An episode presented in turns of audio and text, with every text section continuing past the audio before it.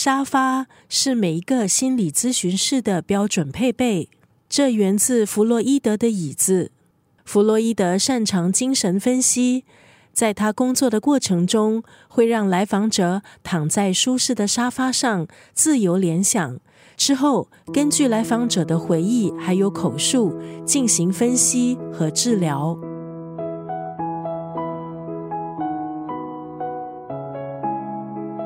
今天在九六三作家语录分享的文字，出自这本书《弗洛伊德的椅子》。弗洛伊德曾经说：“人们的内心就像一座冰山，露出水面的只有一小块，水面下却藏着许多我们不曾注意到的冲突还有纠葛。”躺在舒适的椅子上，和精神分析师聊天。作者在这本书里尝试为读者展开人类的思维地图，带领读者走向内心，向内。探索我们的心如何面对负面的情绪，再向外了解我们如何应对人际关系的种种问题。作者强调，与其责怪外界，不如反思内在。用浅白、容易理解的比喻，把弗洛伊德的理论带给读者，用生活化的方式，把人性的恶，还有各式各样的心理防卫进行整理，还有摆盘。让读者可以试着从书中的内容来调节自己的情绪。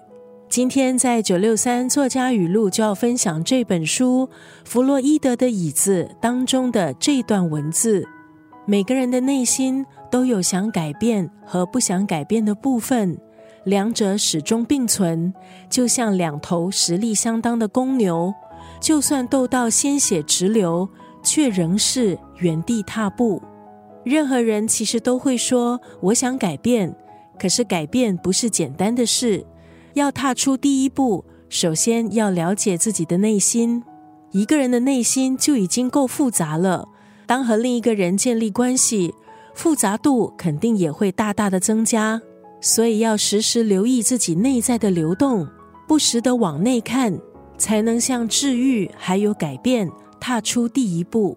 每个人的内心。都有想改变和不想改变的部分，两者始终并存，就像两头实力相当的公牛，就算斗到鲜血直流，却仍是原地踏步。